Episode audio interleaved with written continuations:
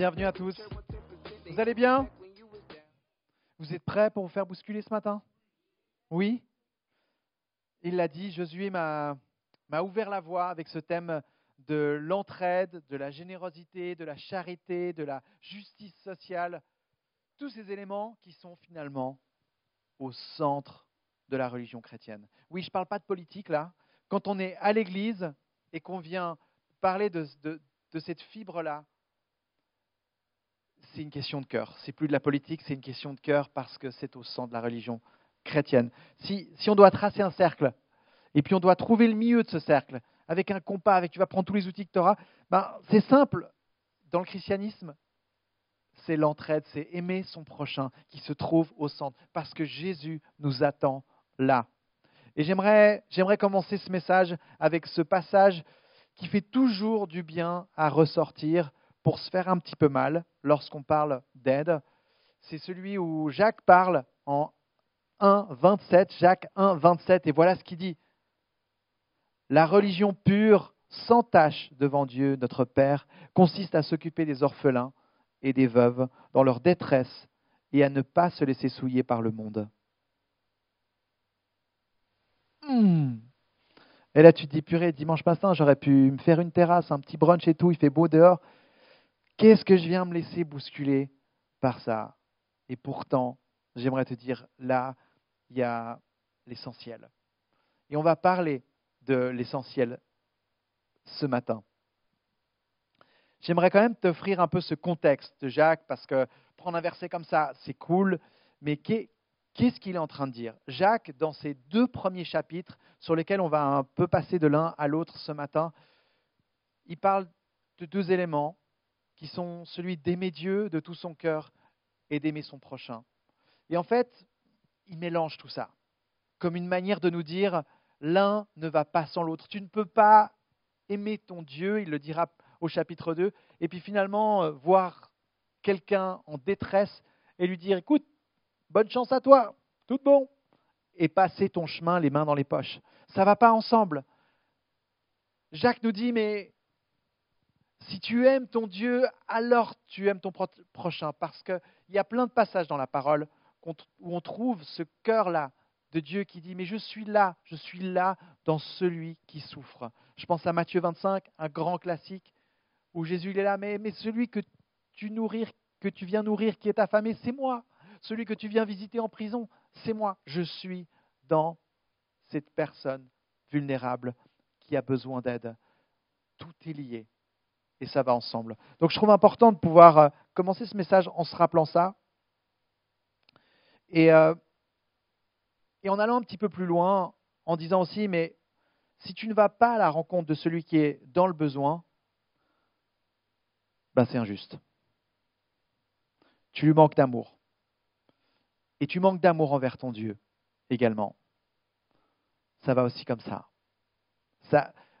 pousser le raisonnement plus loin, c'est en arriver là. C'est se laisser bousculer jusque-là. J'ai envie de dire encore différemment.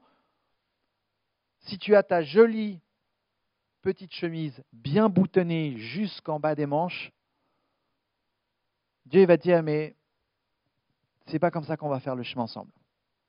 Moi, ta chemise, je la veux, je veux tes manches retroussées pour que tu sois dedans avec moi. On va se retrousser les manches. Et à l'inverse, si tu as un cœur pour les pauvres et les démunis, une sensibilité pour eux, alors se cache là sans doute le signe d'une vraie intimité avec ton Dieu. Comment tu reçois ça ce matin? Est-ce que ce n'est pas aussi pour toi un peu le genre de truc Ça fait mal, mais je sais que c'est bien. Et donc, on aime se faire mal. Moi, je suis, prêt à voir le reste de ma vie comme étant une personne qui est ouverte à se laisser défier, notamment sur un thème comme celui-là. Et j'ai envie de venir le dimanche matin à l'église pour me ramener à l'essentiel, pour me rappeler que ça, c'est vrai, c'est en fait au centre, et que je peux faire un pas de plus. Quelle que soit peut-être la générosité de mon cœur, quelle que soit peut-être ma capacité d'empathie, je crois que j'aurai toujours la possibilité de faire un pas de plus. Et c'est comme ça que je vois mon chemin en tant que croyant, être prêt à recevoir cette bonne parole qui me met en route. Et donc, là j'ai déjà révélé le secret, j'ai envie de commencer la première partie de mon message avec ce principe que Jacques nous laisse, c'est d'accueillir la bonne parole. Parce que si on revient un petit peu en avant le verset 27 du chapitre 1, c'est ça que j'avais envie de faire. Hein. Quand j'ai lu le verset 27, j'étais là, super, mais il y a quoi avant? Pourquoi, pourquoi il en parle de cette manière-là? Ben, J'ai envie de vous lire ces versets d'avant, les versets 22 à 25 notamment, voilà ce que dit Jacques. Mettez en pratique la parole et ne vous contentez pas de l'écouter en vous trompant vous-même par de faux raisonnements. En effet, si quelqu'un écoute la parole et ne la met pas en pratique, il ressemble à un homme qui regarde son visage dans un miroir et qui, après s'être observé, s'en va et oublie aussitôt comment il était.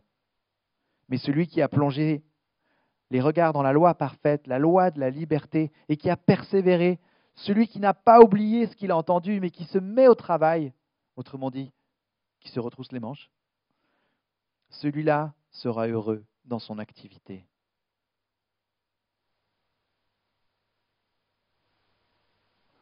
Donc ce qu'on entend et ce qu'on comprend là, c'est que prendre soin de son prochain s'inscrit dans un contexte simplement de mettre en pratique la parole qu'on entend. Et ne pas rester juste là à l'écouter. Ça, vous fait penser à quoi d'entendre ça? Moi, en me préparant, ça m'a direct fait penser à cette parabole du semeur. D'ailleurs, un, verset ou deux plus tôt, le verset 21, il faut que je le retrouve, c'est il dit Accueillez avec douceur la parole qui a été plantée en vous. Vous connaissez cette parabole du semeur? Jésus parle de cette graine, de cette semis qui veut prendre forme, euh, et, il vient euh, un petit peu représenter différents terrains sur lesquels cette semis va, va être déposée. Et en fait, l'idée derrière cette parabole, c'est de dire, mais cette parole que tu reçois, elle vient tomber dans un terrain. Cette terre, c'est toi, c'est ton cœur, c'est ta capacité à entendre, à recevoir. À quoi ça ressemble? Quel est cet environnement? Est-ce que c'est un environnement qui va pouvoir recevoir la semis? Depuis quelque temps maintenant, j'habite en campagne, donc je suis en train de devenir un campagnard. Et donc, euh, ce printemps, j'ai semé pour mon gazon là.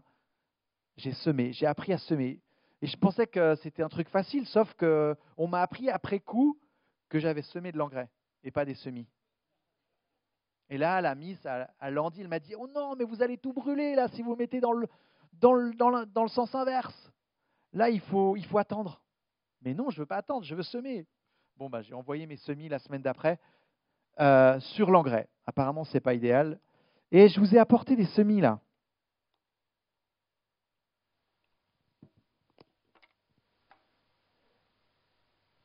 Quand tu as semé une fois, ben, tu sais à quoi ressemblent les semis. C'est tout léger. Là, c'est de la semis pour gazon. Et le geste, il est simple, c'est comme ça. C'est toi qui as beaucoup reçu, Cédric. Tu es appelé à beaucoup donner. Le geste, il est simple. La semis en soi, elle a tout qui représente la vie à l'intérieur. Selon cette parabole que Jésus nous laisse, il n'y a pas de question à se poser. La question à se poser, c'est là où elle va tomber, cette semis. À quoi ressemble le terrain où elle va tomber? Et cette terre, cette bonne terre, c'est nous. Et c'est pour, ça que Jacques il dit Eh, accueillez avec douceur cette bonne parole. Elle a le pouvoir, elle a le pouvoir de donner la vie. Et donc, si maintenant on fait le lien, la bonne parole, c'est quoi? C'est notamment ce qui se trouve dans la Bible. Et j'ai envie de t'encourager.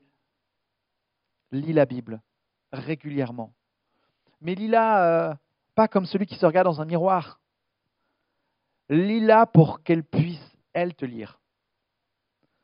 Pour que tu sois en mouvement, pour que tu sois habité, pour que tu sois inspiré. Parce que la parole de Dieu, elle va te ramener à l'essentiel. Parce que la parole de Dieu, elle va embraser ton cœur pour la cause. Et donc, on comprend là, oui, je veux être là le dimanche matin pour entendre cette parole prêchée et venir me ramener à ce qui est essentiel. Parce que sans la, bonne parole, je ne sais pas toi, mais moi je me perds. Je me perds dans mes petits problèmes du quotidien, bien centraux là, bien là. Et j'ai besoin de prendre du recul. J'ai besoin de laisser les perspectives me ramener à l'essentiel. Alors cette bonne parole, oui, elle est prêchée le dimanche matin. Donc c'est un endroit où tu vas recevoir quelque chose qui te remet en mouvement, qui, qui te réajuste. Mais cette parole, elle peut aussi faire partie de ton lundi matin, quand tu te lèves et que tu médites un passage de la Bible avant de démarrer ta semaine. Cette parole, elle va aussi se mettre en action un mercredi soir au Connect, lorsque vous allez lutter avec un texte avec tes amis, et laisser l'inspiration et la révélation de Dieu te remettre en chemin. Elle peut prendre différentes formes durant ta semaine.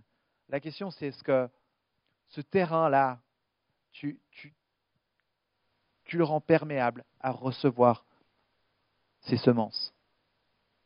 On est vite très occupé.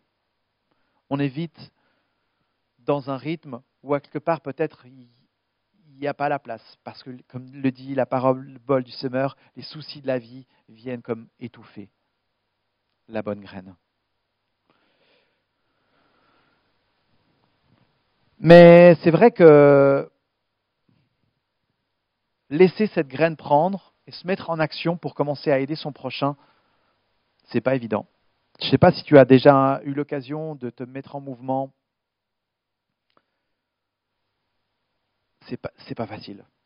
Aider de la bonne manière, c'est dur. J'ai parlé tout à l'heure de Pierrot qui est dans notre église. Il, vient à la première célébration. C'est un retraité. Ça doit être un de nos doyens de l'église. Tu peux être sûr que chaque semaine, je pense c'est en tout cas trois, quatre matins par semaine, il prend son vélo, il habite dans la région de Nyon, il va à la gare de Nyon, il dépose son vélo, il prend le train, il vient ici dans le quartier des grottes, pas pour nous dire bonjour, ici parce qu'on n'est pas là en semaine, mais il vient à l'armée du salut pour donner son temps, pour servir à manger, pour être à la disposition de ceux qui ont plus besoin dans notre ville à Genève. Et il fait ça avec une régularité hallucinante. Je le sais parce qu'il pose son vélo dans nos bureaux à Nyon, juste à côté de la gare. Mais presque chaque fois que j'y vais, il y a son vélo qui est là. Et quand il y a son vélo qui est là, je sais qu'il est à l'armée du salut. Et pourtant, si tu parles avec Pierrot, il va te dire quoi? Ah, que c'est dur Ah, ils te disent pas merci, hein Et euh, c'est ça la réalité. Quand je parle avec lui, je repense à mes années où j'étais parti notamment à San Francisco pendant deux mois faire du travail euh, auprès des sans-abri dans le cadre d'une église. Je me souviens des premiers matins, on servait le café le matin. Je sers le café à un gars et le gars il m'engueule parce qu'il n'y a pas de crème dans son café. J'étais tellement frustré. Mec, j'ai fait 9000 kilomètres pour venir te, te servir le café et toi c'est comme ça que tu me remercies. Ça c'est l'aide du terrain concrète, où tu, où tu tentes et tu n'as pas vraiment ce que tu avais imaginé en face, tu vois. Je pense à un projet qu'on a fait il y a quelques années en arrière. On, l'avait appelé Adopt Mum. L'idée, c'était en tant qu'Église de pouvoir se mobiliser pour aider les, mères célibataires dans notre Église qui élèvent leurs enfants toutes seules. Et euh, on avait euh, mis en place un système avec les Connect qui pouvaient adopter une maman et euh, et au travers de cette relation qui se mettait en place, pouvoir aider très concrètement dans le quotidien ces mamans-là. On a aussi l'occasion d'emmener les enfants de ces mamans durant des week-ends. Enfin bref, super année où on a, pu, euh, on a pu mettre ça en place. Et je me souviens à la fin de l'année, une maman qui vient et qui, me reproche cette campagne en disant, mais en faisant ça, comment tu crois qu'on se sent en tant que mère célibataire? On se sent stigmatisé. Et je suis là et j'entends ça et je comprends. Et en même temps, je suis là, mais comment on peut bien faire? Comment est-ce qu'on aurait pu réfléchir différemment? L'aide, c'est difficile. Et des fois, ben, je sais pas toi, mais ça nous retient parce que tu dis, bon, ben, là, je me sens un peu maladroit, comment est-ce que... Ah, bon, c'est plus facile de rien faire. Moi, j'ai envie de te dire, c'est normal, cette, cette tension-là, de se sentir parfois maladroit. Quand tu vas au contact, droit dans la situation de détresse, tu te sens jamais super à l'aise, parce que ce n'est pas une situation facile, forcément. Mais je crois que notre Dieu nous attend là. Il nous attend pour nous inspirer, pour nous donner la bonne parole, pour nous donner la bonne attitude. Et c'est à cet endroit-là qu'on est appelé à se retrouver parfois aussi. Donc voilà, il y a une bonne parole pour nous mettre en mouvement, parce que je crois que c'est elle qui nous permet aussi de faire le tri entre là où on est appelé à faire la différence et pas. Parce qu'il y a beaucoup, parfois on se sent peut-être submergé. Et j'aimerais t'encourager aussi ce matin à grandir comme un croyant mature. C'est quoi un croyant mature? C'est un, croyant qui sait gérer cette pression de répondre à potentiellement tous les besoins d'aide où il faudrait aller. C'est aussi le piège du chrétien, c'est de se sentir submergé par ce, ce principe de il faut que j'aille aider, un peu le Saint Bernard, tu vois. Et tu t'épuises et tu t'y retrouves plus non plus.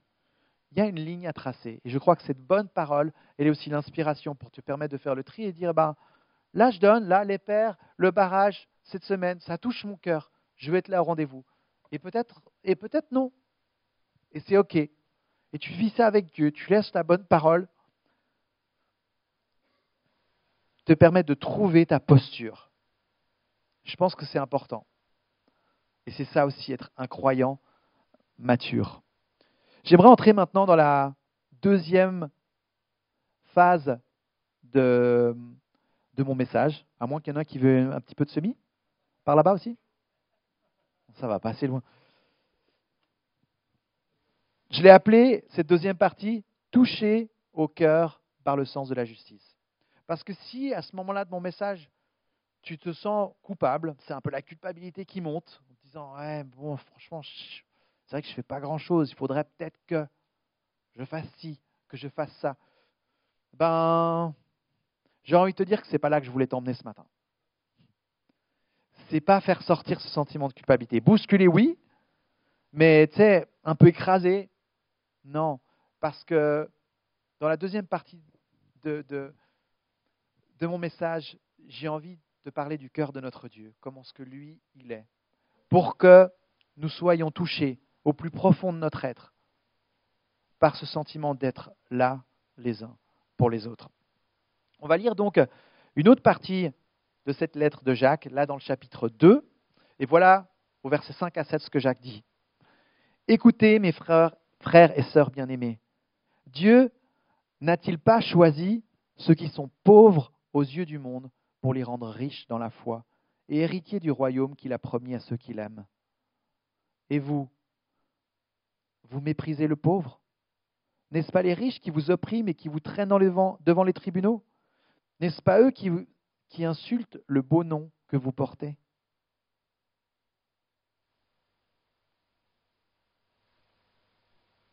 Ce qu'on apprend ici, c'est que Dieu a choisi un camp celui du pauvre, celui de l'oppressé, celui qui est vulnérable. Jésus lui-même, et on le sait en voyant les évangiles, il est venu sur terre, il est venu revêtu de pauvreté. Il a laissé sa richesse et sa gloire, et il est venu dans la pauvreté. Il est à la, rencontre de ceux qui étaient mis de côté. Pourquoi? Pourquoi c'est comme ça que Dieu qui s'est révélé ici sur cette terre, c'est comme ça qu'il a fait les choses? Qu'est-ce que ça nous dit? La déduction que j'en fais, c'est que celui qui est vulnérable, qui a besoin d'aide, en général, il est disponible. Le riche, qui a son, agenda bien rempli, il a très peu de place dans son cœur. Et ma déduction, c'est que si Dieu a choisi le camp du pauvre, du vulnérable et de l'opprimé, c'est parce qu'il y a de la place là pour être rencontré. Il y a de la place là pour être rejoint. Et donc, le statut pour être rencontré par Dieu, ce n'est pas la réputation. C'est l'humilité. C'est à la grandeur de ton humilité qu'on peut calculer l'ouverture de ton cœur, qu'on peut calculer la richesse de ta terre pour recevoir la bonne parole. Et en fait, la parole de Dieu, elle travaille quoi? Elle travaille notre humilité. Elle travaille ce qu'il y a à l'intérieur. Et notre Dieu s'intéresse à ça. C'est pour ça qu'on peut lire aussi, notre Dieu s'intéresse au cœur. Pas aux richesses, pas aux choses qui sont finalement impressionnantes, mais qui, qui ont peu de racines, qui ont peu de profondeur. J'ai envie vraiment de laisser cette image de notre Dieu venir nous toucher ce matin. Et te dire que Jésus, il est venu simplement dans ce monde et s'est donné. Il s'est donné. Il n'a rien retenu. Il est venu comme un sacrifice. Et Jésus nous dit, suis-moi viens à mon école.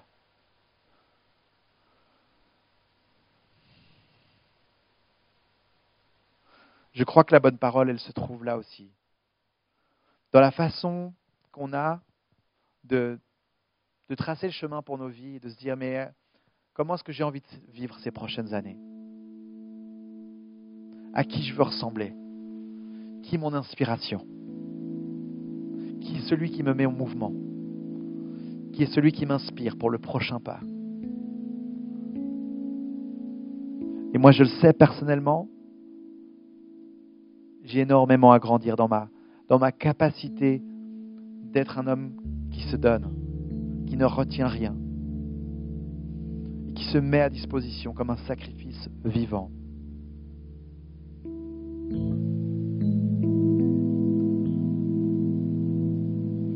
pense à ce passage nouveau de Matthieu 25, où Jésus nous dit entre les lignes, mais je suis dans celui qui est vulnérable. Et voilà ce que j'ai envie de te dire ce matin.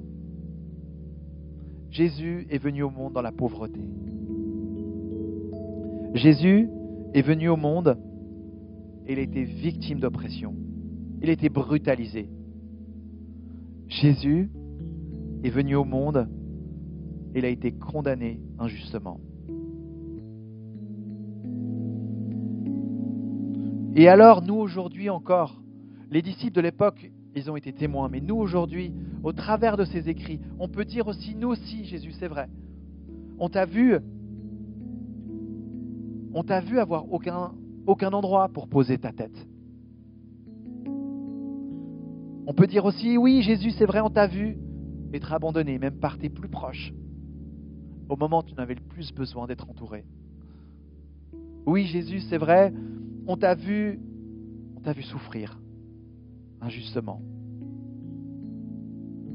Oui, si je lis les évangiles, c'est vrai, Jésus, j'avoue, on t'a vu avoir été humilié. Toi, le Dieu glorieux vivant, humilié, à être réduit à moins que rien sur une croix.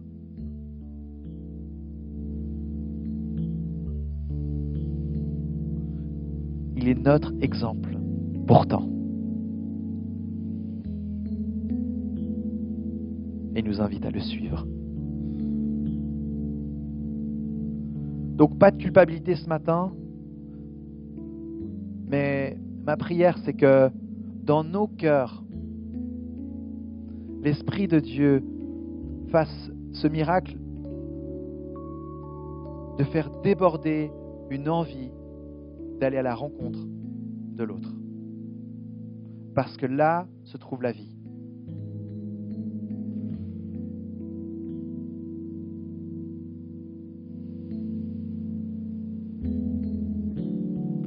Nous sommes des sacrifices vivants, nous aussi. C'est la parole qu'il dit. Et nous avons été touchés par cette grâce de notre Dieu qui a choisi aussi de rejoindre notre pauvreté. On a tous un domaine démuni, vulnérable, brisé. Et en étant ce Dieu qui rejoint le pauvre et le vulnérable, il est venu rejoindre chacun d'entre nous. Et c'est peut-être pas pour rien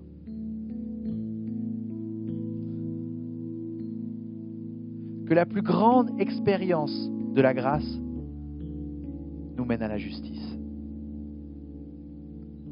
Je m'explique. On a été pardonné.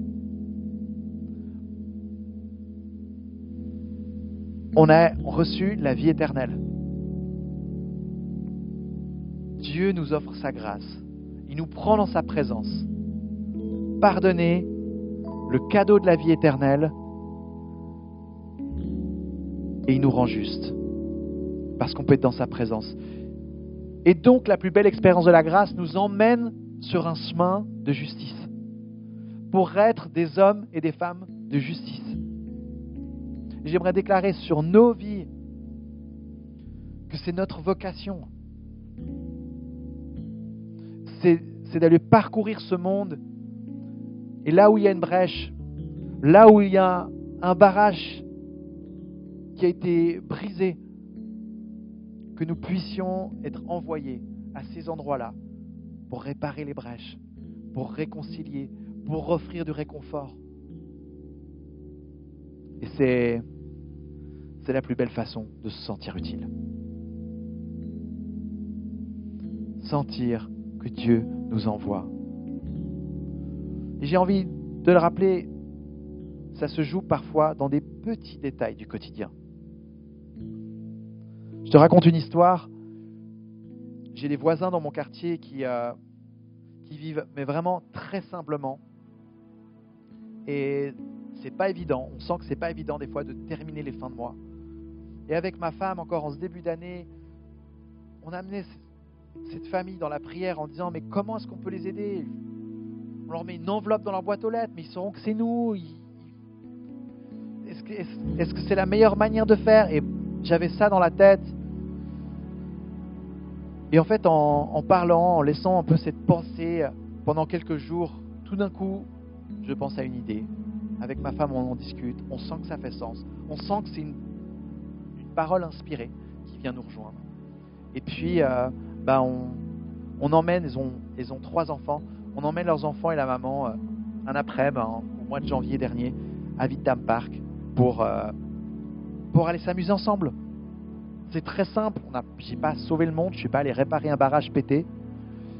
Mais on a senti que c'était une manière de dire hey, en fait, on est là. Et en fait, ces filles, quand elles ont pas les clés, que la maison est fermée, qu'elles ont coincé, ben, en fait, c'est chez nous qu'elles viennent sonner pour aller demander de l'aide. Et, euh, et voilà, c'est encore une prière qui est on the go, c'est-à-dire que je continue à demander à Dieu comment est-ce qu'on peut être une aide pour cette famille que à cœur. Comment ça se passe chez toi le quotidien? Parce que je suis convaincu que si tu as l'aide euh, dans le coin de ta tête régulièrement, si tu reviens à cet essentiel régulièrement, tu commences à voir les opportunités. C'est comme quand on dit euh, c'est que quand tu es enceinte ou que ta femme est enceinte que tu commences à voir des femmes enceintes partout. C'est pareil avec l'aide. Si tu l'as dans, dans le coin de ta tête, si tu l'as brûlante sur ton cœur, tu commences à voir des fois des petites opportunités de surgir, de sentir que c'est à toi de jouer et de le faire. Il y en a qui, sont, qui ont plus de facilité que d'autres, mais ça peut être une prière. Dieu, donne-moi cet élan, cette intuition, cette, cette spontanéité, ce courage. Ça commence aussi là. Donc je viens avec un thème très large pour finalement dire, ben, peut-être que des fois ça se joue dans des petites choses. En tous les cas, nous sommes des hommes et des femmes de justice. La plus belle expérience de la grâce que nous avons vécue nous emmène vers le chemin, direction, justice. Et je vais terminer là avec euh, deux, trois petits éléments pratiques sur la façon de pouvoir être une aide au quotidien. Rien de nouveau, mais j'aimerais te laisser dans ce fait sous s'y réfléchir quelques instants et voir ce que l'Esprit de Dieu est en train de pointer sur toi en ce moment, dans cette saison de vie. Une première chose à laquelle je pense, c'est la prière. Josué l'a dit tout à l'heure, c'est tellement puissant de se lever en prière pour ceux qui dans nos entourages ou plus loin, ont besoin d'aide. Je ne sais pas pourquoi Dieu a, mis en place les choses de cette manière, mais il l'a fait de cette manière. Au point de dire la puissance de la prière. Vraiment, ouvre des portes, débloque des situations. Et j'aimerais t'encourager dans cette perspective d'être un homme, une femme de justice. Utilise comme arme la prière au quotidien. Pour tes proches, peu importe les situations qui viennent toucher ton cœur. Deuxième chose, oui, c'est l'aide euh, sous la forme de générosité financière. Et là encore, c'est pour ça qu'à l'église, on rigole beaucoup là-dessus, euh, que tu es un petit peu ou beaucoup, le principe, il est le même. Ça fait toujours mal de la même manière. Et j'aime, j'aime me dire que si je choisis euh,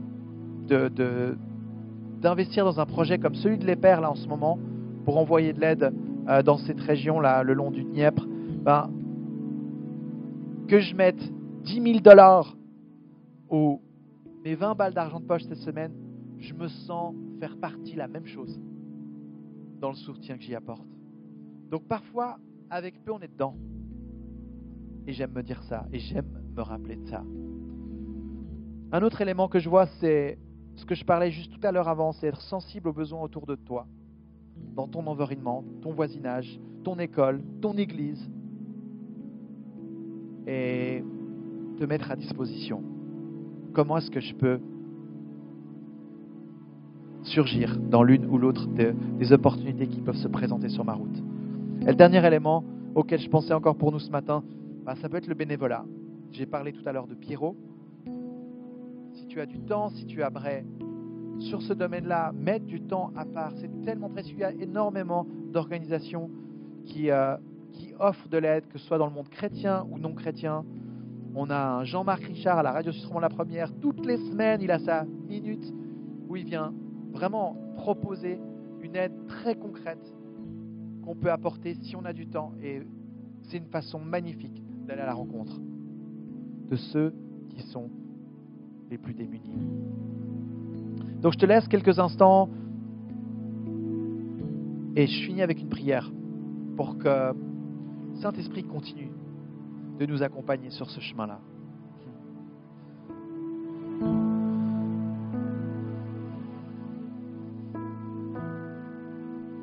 Jésus, on se tient devant toi ce matin avec l'envie, c'est vrai, de revenir à l'essentiel. On ne sait pas comment Jacques mélange tout ça, mais c'est vrai, dans notre amour pour toi, il y a très naturellement ce cœur qui, se déverse à l'horizontale aussi, c'est-à-dire auprès de nos proches, auprès des gens autour de nous. Et alors on réalise qu'une foi authentique, elle aime son Dieu et elle aime les autres dans une même cohérence. J'aimerais prier pour ceux qui peut-être n'arrivent pas à vivre cette dimension-là. Te demander, Saint-Esprit, de venir euh, simplement avec ton baume toucher ces, ces parties-là de notre cœur intérieur, parfois qu'on n'arrive pas à contrôler. Viens rétablir ce qui a peut-être été blessé, ce qui fait entrave. Et je proclame une nouvelle liberté de vivre ces deux commandements que Jésus nous a laissés comme étant, les, comme étant ceux qui résument toute la loi. C'est d'aimer son Dieu et d'aimer son prochain. Que chacun ici présent ce matin puisse recevoir cette, cette liberté, ce mandat de cœur de vivre cela pleinement, sans retenue.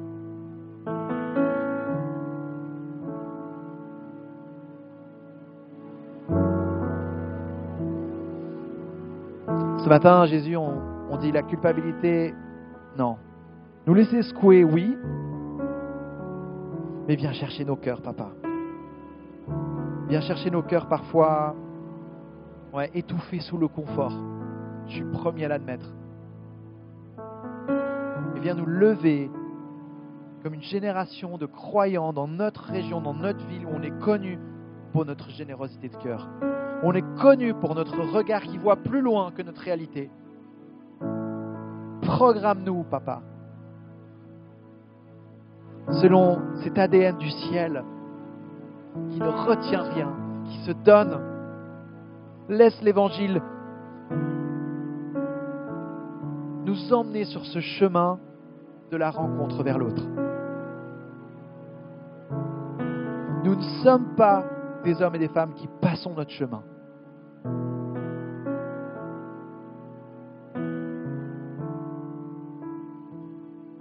Envoie-nous, papa, cette semaine avec un regard qui voit plus loin. Laisse cette cause brûler sur nos cœurs et faire son œuvre. En ton nom puissant, Jésus, on se remet à toi. Toi la gloire, au travers de nos vies. Amen.